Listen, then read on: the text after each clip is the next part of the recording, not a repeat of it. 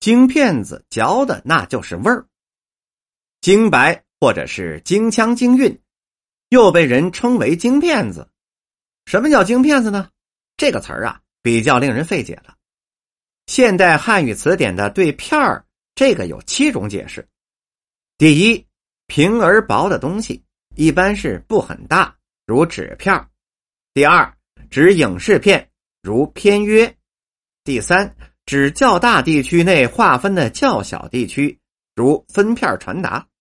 四，用刀横割，或者是指成片一般是指多肉的，如肉片五。不全的、零星的、简短的，如片面；六，用于成片的东西，如两片药。第七，片是指性。晶片的这个词啊，对照着七种解释，哪个也对不上。那么这个土话又是怎么来的呢？原来在北京的话里，把那些小巧玲珑的、随意的、可人疼的人和东西，叫叫做骗子。骗读成片，如小铁片子、丫头片子。北京人形容人说话利落痛快，往往会说“骗子嘴”或者叫“京片的嘴”，便就成了京片子了。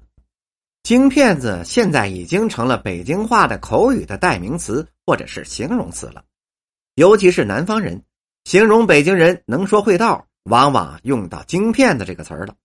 自然，“京片子”并不是贬义词。